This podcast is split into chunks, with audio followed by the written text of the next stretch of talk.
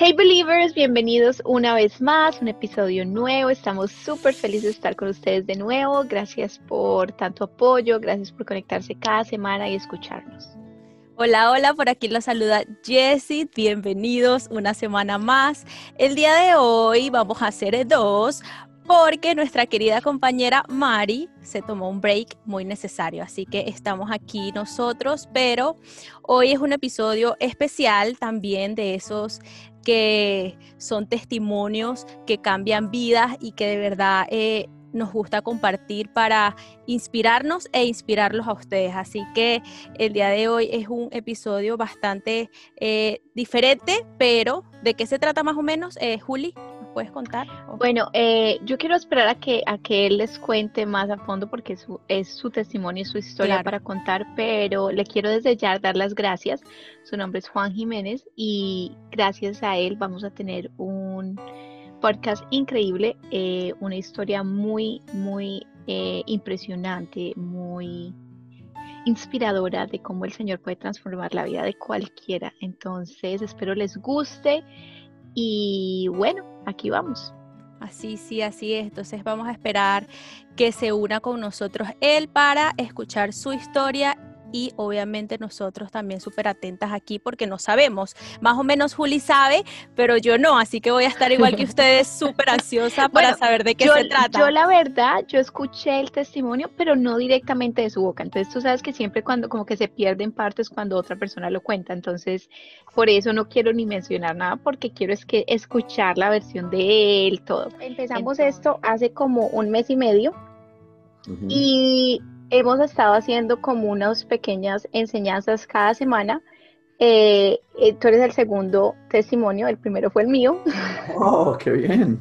¡Qué eh, fue muy extraño porque nosotros empezamos las tres, somos tres, pero una está de vacaciones, empezamos a orar por una persona que a quien entrevistar que fuera como que wow, y yo no sé por qué el Señor te puso a ti en mi corazón, en mi cabeza en ese momento, porque es súper random. Tú y yo no somos ni amigos, ni conocidos. Cosas que pasan. Y, tampoco soy guau, o sea que... no, sí, o sea, a mí me, o sea, Caro me contó hace mucho tiempo eh, tu historia y, pero fue muy extraño, fue muy gracioso en el momento en que, en que el Señor como que, no sé, planes son perfectos y él sabrá por qué. Así es, así es. Y espero que la historia, la historia es wow. De pronto ya cuando empecemos, no, no tengo nada de wow, pero tú sabes que Dios trabaja de muchas formas, ¿no? Así eh, es. Lo que él hizo en ti es wow.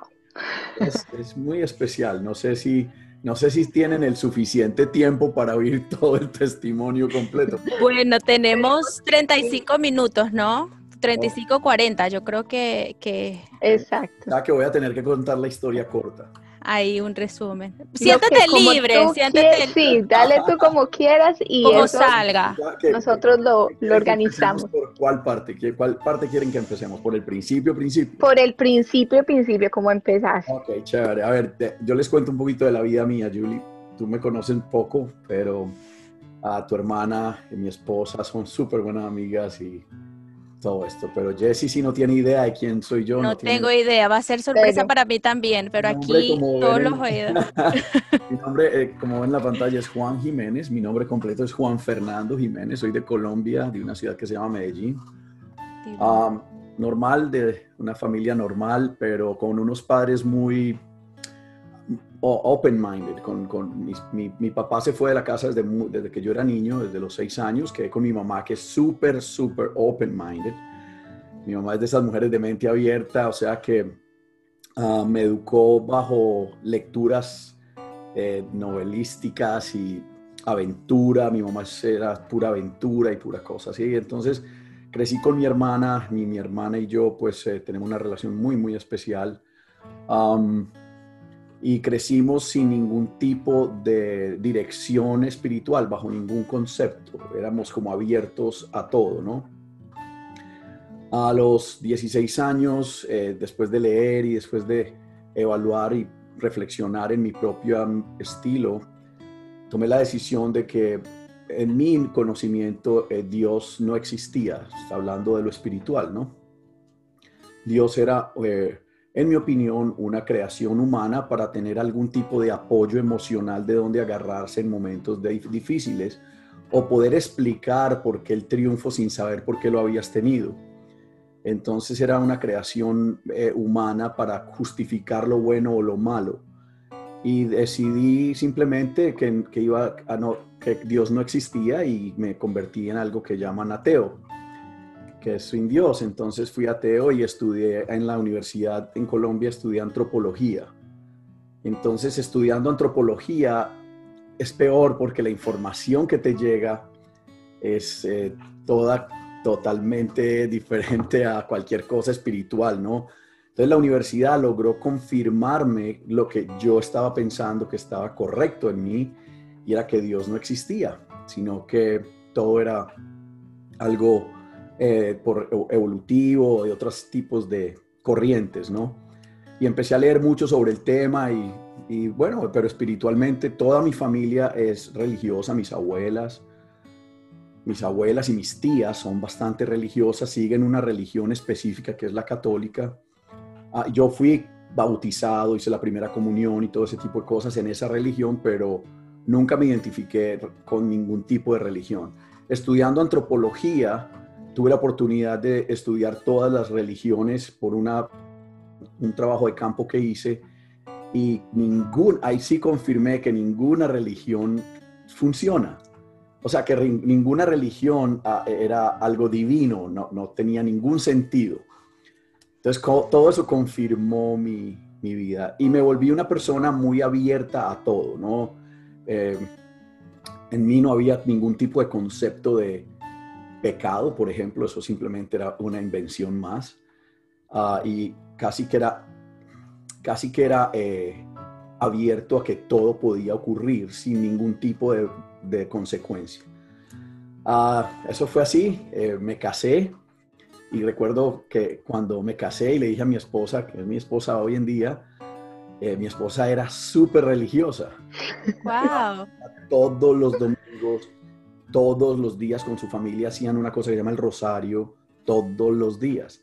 Imagínate. Entonces, eh, ella siempre me hablaba eh, y, a mí me da un poco de rabia porque en Colombia estas personas religiosas hacen algo que es la Semana Santa y mi esposa salía a las procesiones de Semana Santa y en ese tiempo éramos novios y ella se ponía a llorar por, por eso y a mí eso me molestaba y yo le daba mi, pues mis teorías sobre que no existe en la religión, bueno, todo ese tipo de cosas.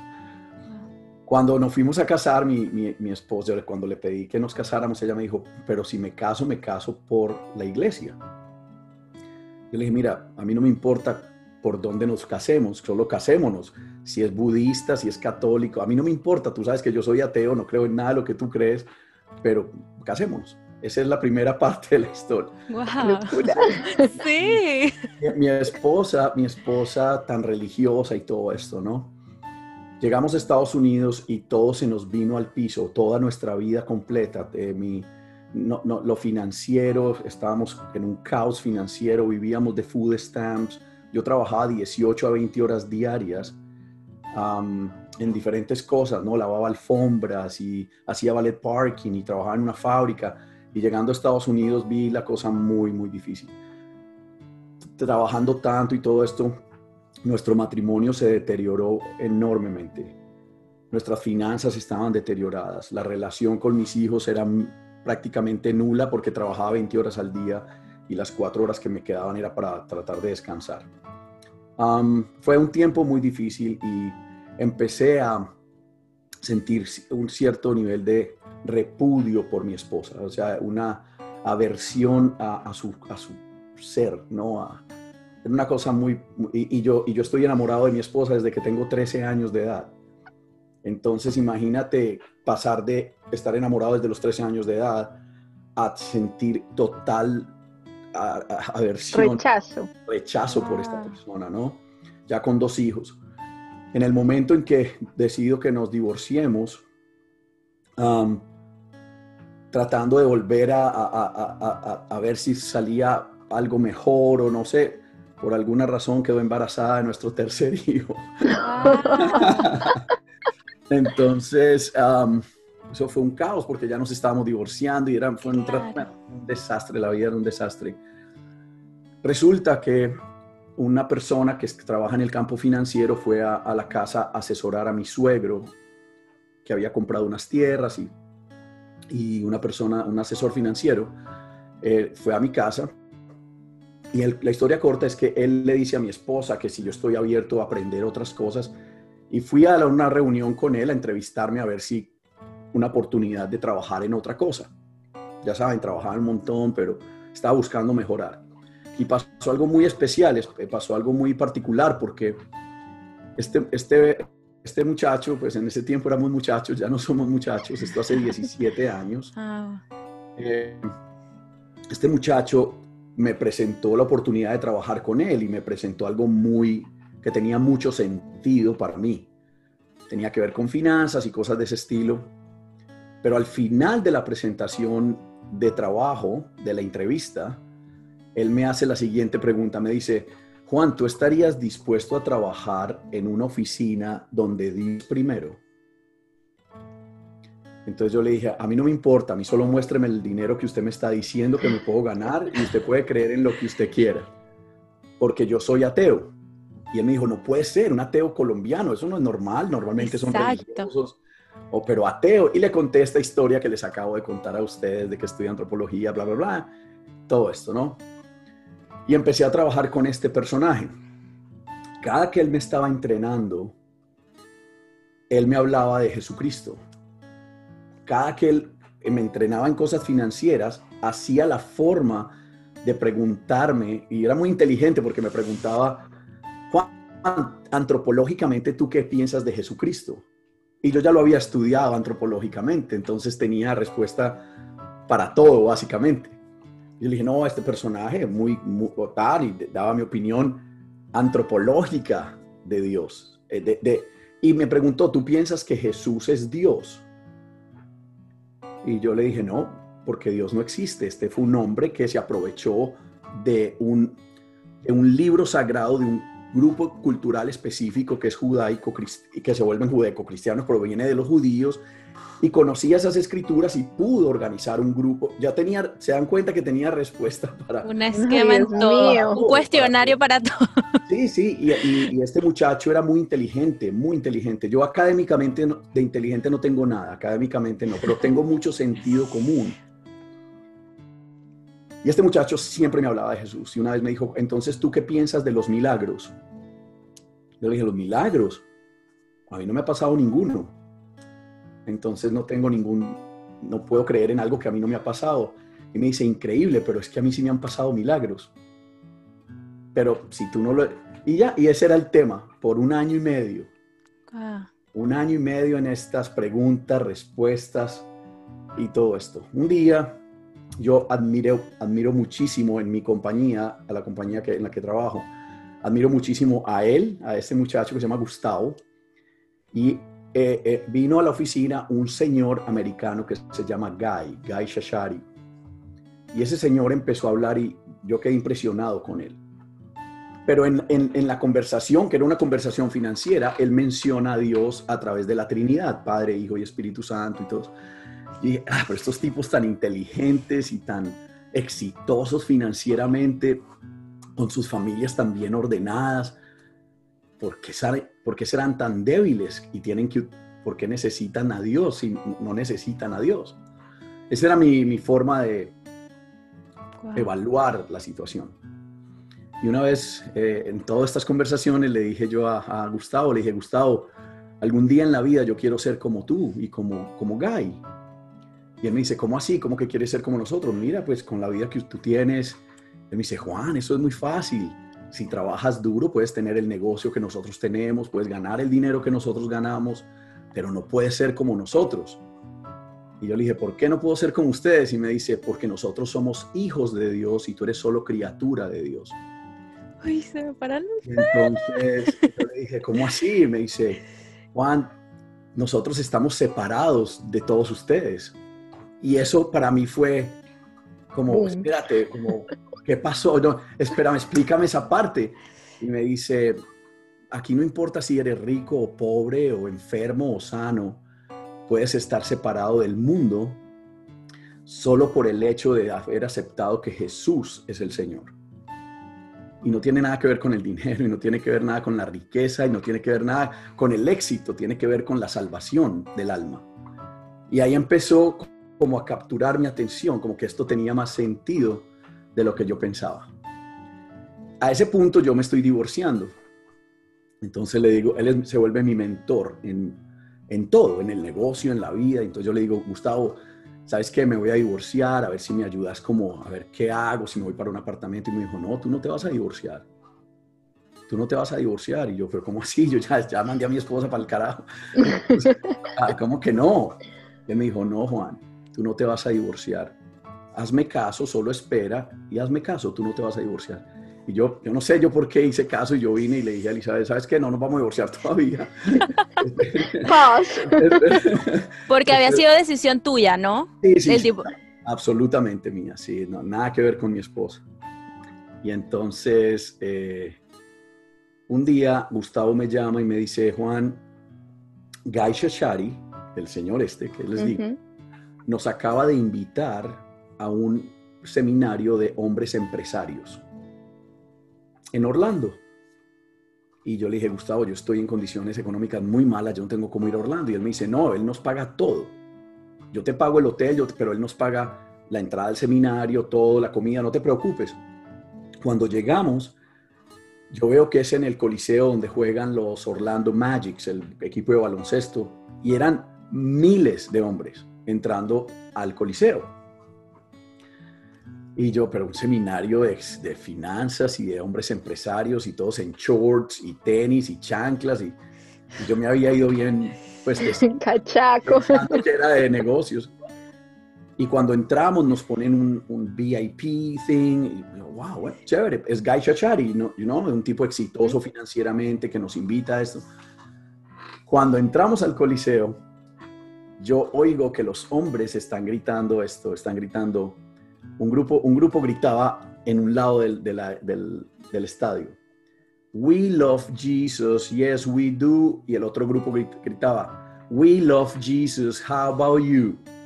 Oh, wow. A mí me entró una histeria.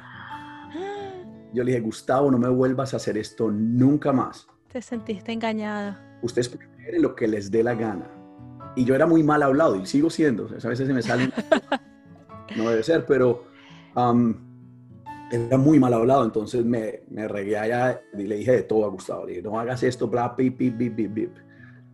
Ah, y él me dijo, Juan, no tienes nada que hacer, estás quebrado, ¿con qué te vas a devolver? Eres un, un muchacho con sentido común, quédate con nosotros, escucha, ver y aprende algo, sin compromiso de nada. Igual con qué te vas a devolver.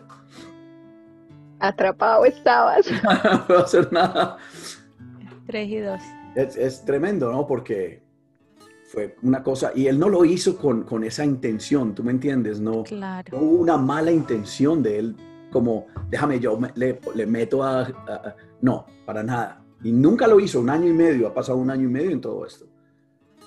Um, y empiezan estos hombres, obviamente era un grupo de hombres cristianos, un grupo que se llama Promise Keepers, y estos hombres empiezan a hablar, los, que, los speakers, empiezan a hablar y todo lo que decían tenía sentido.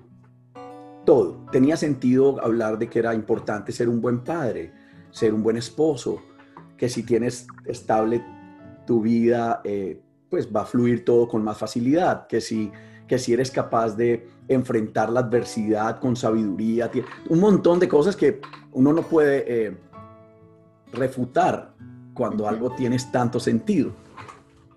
El caso es que eh, uno de los hombres que dirigía, se llama Reggie, se paró y dijo, eh, para todo esto, yo quiero que entiendan que, que sus familias, sus negocios, sus finanzas, si ustedes ponen a, Jesús en el centro de todo eso, todo va a tener sentido. Va a tener más sentido porque muchos de ustedes son multimillonarios, pero no tienen a Jesús dentro de sus finanzas, entonces solo son millonarios. Y cosas de ese estilo. Y yo decía, wow, yo estaba sentado al lado de tres jugadores de los Dolphins. Wow. Y para mí eso era, wow, para mí eso era como, claro. que están haciendo aquí, oyendo todas estas cosas? y el, el, hombre este da, o sea, hace una, la oración de fe y le dice, los hombres que quieran recibir a Cristo en su corazón, eh, les pido que se pongan de pie y vengan al stage. Esto es un estadio con 20 mil personas, ¿no? Y yo estoy viendo todo esto y Gustavo y Guy Shashari y otro amigo que estaba de Guy están orando, ¿no? Y, y yo estoy mirando todos estos hombres orando y mirando todos estos hombres y yo dije, ¿quién se va a parar a ir allá? Nadie. Y se empiezan a levantar decenas de hombres llorando. Y yo no podía entender esa figura. Entonces terminaron de orar y yo le dije, Gustavo, ¿por qué están llorando? O sea, yo soy súper emocional, yo me pongo a llorar por cualquier cosa. Yo, lloro despidiendo un avión de carga. Yo lloro por todo. Pero no entendía esa parte, esa figura no, no la entendía. Yo, Gustavo, yo lo entiendo. O sea, pobres muchachos, pobres hombres, tienen que estar muy mal. Y él le dice, muy mal. Muchos de ellos son multimillonarios, mal no tienen nada. Yo decía, bueno, ok. La segunda llamada Pasan varias horas, otros speakers, un comediante que me hizo reír muchísimo. Y viene una segunda llamada, los hombres que quieran recibir, recibir a Jesucristo como su Salvador, vengan al estadio. No, no puede ser, más, más hombres llorones no pueden salir de acá. Decenas de hombres. No pasaba nada, ellos oraban, yo simplemente miraba todo lo que estaba pasando. Cuando ya se iba a acabar el evento, eh, este señor Reggie dice, ah, este es el último llamado y la última oportunidad que ustedes tienen, hombres, para tener el mejor momento de sus vidas y es pasar de muerte a vida y tener vida eterna. Si ustedes mueren mañana, ustedes van a estar seguros de que van, eh, eh, van a estar en la presencia del Creador. Yo, recuerden, yo no creo nada, yo estoy ateo. y él dice, no tienen tiempo, no tengo tiempo de que vengan al stage, pero sí les voy a pedir que todo el mundo se siente y que el que vaya a recibir a Cristo se ponga de pie para llorar por los que están de pie. Solamente quiero ver gente que haya aceptado a Cristo de pie, pero voy a darles 15 segundos para que tomen esta decisión. Yo estoy viendo a este hombre y cuando él empieza a contar, cada segundo traía un verso bíblico. Y él empieza 15, Juan 3:16, porque tanto amó Dios al mundo que entregó a su único Hijo para que todo aquel que en él crea no se pierda, mas tenga vida eterna. 14, Efesios 2, 8, 9, porque por gracia eres salvo. Esto no es, esto no es de tu parte, es un don de Dios. 13, 12, y cada verso, este tipo se me estaba yendo en un túnel. Yo sentí que una cosa negra se estaba acercando y me estaba tratando como de desmayar realmente. Y este hombre se me fue yendo en un túnel. Y cuando llegó a 8 o 9, 9, 8 por ahí, yo sabía que yo me iba a desmayar. Y yo empecé a pelear muy fuerte con malas palabras en mi mente. No voy a decir las malas palabras, pero lo que les decía es como, yo no me voy a dejar desmayar de estos yo soy más inteligente que estos imbéciles. Yo no me voy a dejar desmayar de esto. A mí no me van a trabajar la mente así. Yo soy un tipo leído, sé lo que esto está pasando en mi mente y no podía contra eso. Era una cosa negra que se acercaba así y el tipo se me estaba yendo en un túnel y de pronto escuché una voz que dijo, Juan, ¿qué otra señal tú necesitas? Y no me acuerdo de nada más. Eh, lo único que sé. wow. Lo único que sé es que estaba de pie llorando y yo no sabía qué me había pasado. Y yo estaba llorando y llorando y llorando sin parar. Entonces Gustavo se, se para lleno de felicidad y me dice, Juan, ¿recibiste a Cristo? Y yo le dije, no. Aún así, no, yo no. Yo no sé qué pasó. Yo no he recibido a Cristo, pero no entiendo por qué estoy llorando. Entonces él me dijo, Juan, el Espíritu Santo está rondando, buscando un corazón que esté listo para cambiar su vida y lo encontró con un esfuerzo. No lo dejes perder. Ya estás listo, solo acepta. Y, yo, y, recuerdo que le dije, Gustavo, yo no sé qué es, pero yo no estoy llorando de tristeza. Si Dios es lo que yo estoy sintiendo adentro, yo acepto a Cristo como Salvador. Si es, si es lo que yo estoy sintiendo, porque yo nunca en mi vida había sentido algo tan espectacular. ¿Y qué sentías? ¿Paz? No sé, no, es que es una... Es, dime todas las palabras que puedas encontrar. Dime cinco palabras que puedas encontrar. Paz. Es que lo que yo te puedo decir es paz, gozo, esperanza. Tranquilidad. Tranquilidad, plenitud.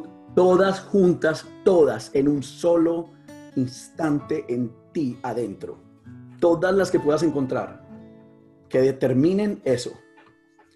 Y yo, yo no paraba de llorar, era increíble la forma en que yo estaba llorando. Y, y yo, a, tres, cinco o diez minutos antes, insultando a todos estos tipos que porque eran unas nenas, llorando y yo no paraba de llorar. Y yo le dije, Gustavo, acepto a Jesús como Salvador. Desde hoy entrego mi vida a Jesucristo, si esto es el Espíritu Santo que mora en mí. Y de ahí eh, no paré de llorar, desde Orlando hasta, hasta Miami. Eh, y, y, entonces eh, yo me había ido de la casa dos días antes y mi esposa no sabía yo dónde estaba, porque ella y yo no teníamos ya mucho eh, comunicación. Y recuerdo que cuando llego a la casa, mi esposa está sentada al fondo de la sala. Y yo entro y ella me dice, ¿qué te pasó? Yo le dije, ¿qué me pasó de qué? Me dice, algo te pasó, tú no estás bien. Yo le dije, estoy muy bien. Y ella me dijo, ¿pero qué te pasó? Yo le dije, acabo de conocer a Dios. Lo acabo de conocer. Y acabo, acabo de oír de Jesucristo, el que tú me habías hablado antes, pero ahora lo conozco bien, como debe ser. Y ella se cayó, ella se puso de rodillas a llorar. Imagínate. Y yo le dije, ¿sabes que nuestro matrimonio se va a salvar? Tú sabes que nuestras finanzas se van a arreglar. Solo dame tiempo para entender lo que me está pasando, pero lo de nosotros se, se salva. Llevamos 25 años de casados, by the way. Um, y ese fue el segundo milagro que recibí en menos de 24 horas. ¿Ustedes saben cuál fue el primer milagro que recibí? El primer Poder verlo. El primer milagro es que yo no hablaba inglés y entendí todo lo que estos señores hablaron en inglés. No puede ser. Wow. Yo no había caído en cuenta de eso. Yo caí en cuenta del primer milagro tal vez un mes después, que Gustavo me dice, Juan, tú cómo, porque en todos los meetings de la compañía yo siempre me hacía al lado de Gustavo y él me traducía todo.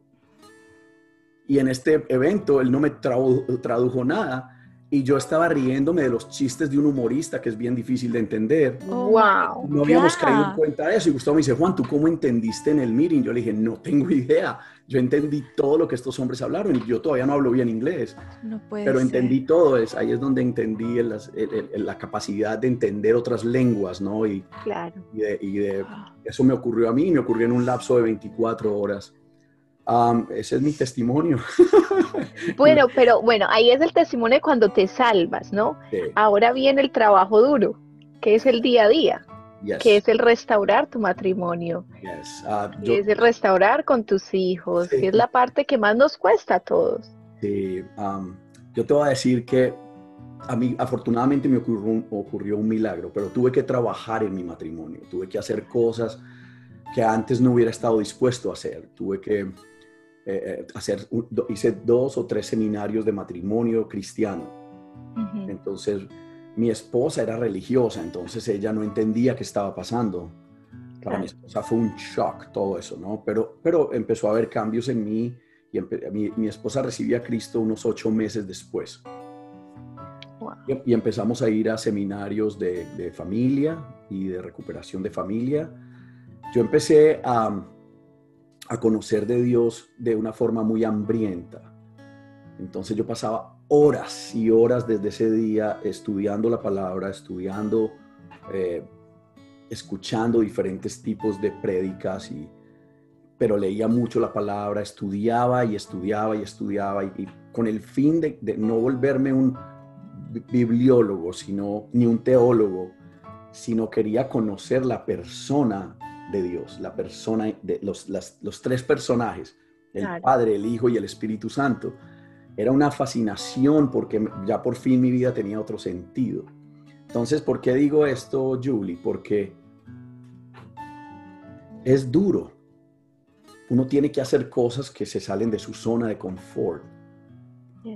Pero Efesios 3:20 dice que Él va a permitir que pasen cosas más allá de lo que nosotros podemos entender o pedir según el poder que mora en nosotros. La mayoría, inclusive cristianos que gritan aleluya y se desmayan, dicen amén todo el tiempo y todas esas cosas, no entienden el poder que mora en ellos. No reconocen el poder del Espíritu Santo. Cuando tú reconoces el poder del Espíritu Santo, es más fácil todo. No es cuesta arriba, porque tienes un poder, es cuesta arriba, pero no es tan duro, porque hay dos cosas importantes. Primero, tienes el poder del Espíritu en ti y segundo, Jesucristo dijo, cambiemos las cargas, dame tú las cargas fuertes, yo, yo me encargo de ellas, cambiemos el yugo aquí. Y cuando tú entiendes lo que hace Jesús en tu vida, tú dices, ok, sí, esto está un poquito duro, pero no es tan duro. Eh, eh, creo, esta es mi opinión personal, cuando las cosas están cuesta arriba y tú eres creyente, tú has aceptado a Cristo como Salvador y, todo está cuesta arriba, todavía no has reconocido la, la tercera persona de la Trinidad, que es el poder del Espíritu Santo. No significa que la vida sea más fácil. No, no, perdón. Significa que la vida puede ser un poco más fácil, pero no fácil del todo. ¿Sí? Y, cuando tú, y, cuando tú sientas que tu vida es un desastre realmente, aunque seas súper, súper el rema contra cristiano del universo, cuando sientas que la vida está así, acude al Espíritu Santo. queda tu relación. Al, poder que mora en ti. Y, vas a tener esa relación con Jesucristo de una forma práctica y bien. No es, hombre, que se facilitan las cosas con un poder de esos, claro que sí. Nosotros somos los que nos encargamos de seguir dañando todo, por no decirlo de una forma mala. Sí. Pero esa es más o menos mi forma de verlo, Julie. Esa es una forma. Y Jesse, pues, como te digo, la, pregunta es, en el día a día, en el día a día es el reconocimiento del poder que hay en nosotros como creyentes ahora. Y estamos separados, somos diferentes en el sentido de que somos ya somos hijos de Dios, somos hijos del rey, hay otra figura, hay otra identidad como persona tú ya no puedes pedir las cosas que como pedías antes, ya, ya, ya, ya tu identidad es diferente, ya, tú no puedes sentir lo mismo, es otra cosa. Y no significa que no te vas a enfermar y no significa que tengas que ser multimillonario ni nada de eso. Hay mucha gente que se está equivocando enormemente en las iglesias hablando de, que los cristianos o que, o que tenemos que ser súper prósperos. No necesariamente, no necesariamente. Tú puedes encontrar absoluta eh, eh, paz, gozo y todo, en, situaciones eh, ah, humildes, ¿no? No tienes que, pero si en tu corazón está ser exitoso financieramente y trabajar para tener éxito financiero, perfecto también, ¿ok? Eso, no bueno, eso es otro tema, pero no me voy a meter. Tema. Es otro tema, es otro tema. No, es increíble, la verdad, o sea, ser tú el ateo, el que le presenta a Cristo verdaderamente a tu esposa, es, es, una locura, es una locura como el Señor coge a la persona que de pronto ante los ojos de otras era el menos indicado. Y ahora tú predicas. Ah, sí, a veces el pastor que me pide que dé algunos mensajes. No, no me gusta decir prédicas porque suena muy y no soy pastor. Bueno, tú compartes del Señor, pero es que no necesitamos ser pastores. Sí, sí, soy, predico y, doy mensajes en la iglesia y tengo grupos de crecimiento en mi casa y trato de compartir toda mi experiencia con personas que necesitan y que están pasando por alguna situación como las que yo he pasado, obviamente. Y cuando joven yo viví muchas cosas muy locas y eh, hay mucha, mucho mundo, hay mucha calle de por medio entonces, eso me ha ayudado y Dios me ha dado eh, en, el discernimiento y en el don, en el par de dones que siento que Él puso en mí, la capacidad de poder utilizarlos para la obra, ¿no? Y para compartir el, mensaje y el testimonio. Por eso te lo dije, Julie, que el privilegio es para mí. Siempre compartir el mejor día de mi vida es un emocionante, es muy emocionante. Increíble. Yo sentí, no sé, algo muy increíble cuando estabas contando la historia. Eh, ¿Cuánto tiempo ha pasado desde ese día? 17 años. Fue junio del 2004. Wow. Imagínate. Bueno, a mí me gustaría que invitaras a todas esas oyentes o esas personas que nos van a ver mediante YouTube, no sé, que le hagas una invitación desde tu experiencia eh, a todas esas personas que todavía no han abierto su corazón o se den la oportunidad de por lo menos eh, conocer o escuchar, eh, no como exactamente te pasó a ti, que fue como un encarcelamiento, digamos, pero, pero sí, sí es bonito como que hacerle esa invitación a todas esas personas que nos escuchan y todavía no han aceptado a Cristo en su corazón. Wow. Um, la invitación es, eh, es casi que una súplica, no es una, es una súplica. Si usted en este momento está súper bien en su vida y todo corre de forma extraordinaria eh, y cree que es porque usted lo ha logrado, es tiempo de conocer de Dios. Es tiempo de darle gracias a un creador que ha creado, que ha hecho oportunidades alrededor suyo y que ha utilizado, que usted ha utilizado, hay gente muy exitosa que ha utilizado principios que Dios creó que todavía no saben que son Dios y son exitosos gracias a esos principios. Los invito a que escuchen de Dios y que busquen de ese Dios de la Biblia para que se den cuenta que la vida es gracias a eso, a ese creador que la vida los ha puesto en donde están en este momento y puedan llenar completamente su vida en la tierra. Y la segunda parte es qué pasa después. Cuando mueras, vas a tener una vida eterna con el Creador. De resto, no, no va a ser así. Pero la invitación es una invitación, es una súplica para que abran sus oídos a, un mensaje, un mensaje que, que Jesse y que Julie están llevando de una forma muy especial a través de medios sociales o cosas de ese estilo. Y para los que están pasando por grandes dificultades en sus vidas, donde sus matrimonios están destruidos, donde sus finanzas están destruidos, donde estás atado a, un, a una adicción. Eh, la mía fue el juego, después hablamos de eso en algún otro momento. Hay que volverlo a invitar.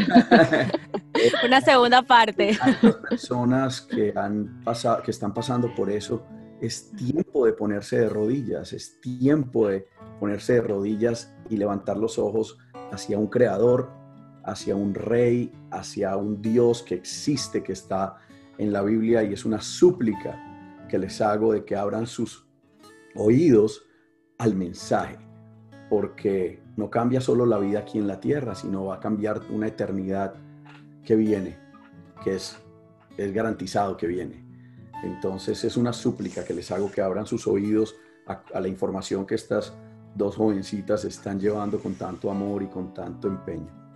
Muchísimas gracias. Eh, gracias, Juan, de verdad, darnos tu tiempo, darnos tu testimonio. Muchísimas gracias. Gracias por ser parte de Believers. Eh, este, esperamos una próxima para que sigas contando de tu experiencia tan increíble, porque de verdad... Un placer enorme. Que Dios las bendiga y ánimo y manténganse pegadas a, la fuerza del Señor, que no hay mejor que eso, ¿ok?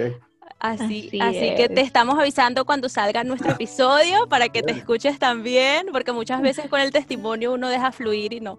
Así que muchísimas gracias por estar esta tarde aquí y bueno, nos vemos en una próxima.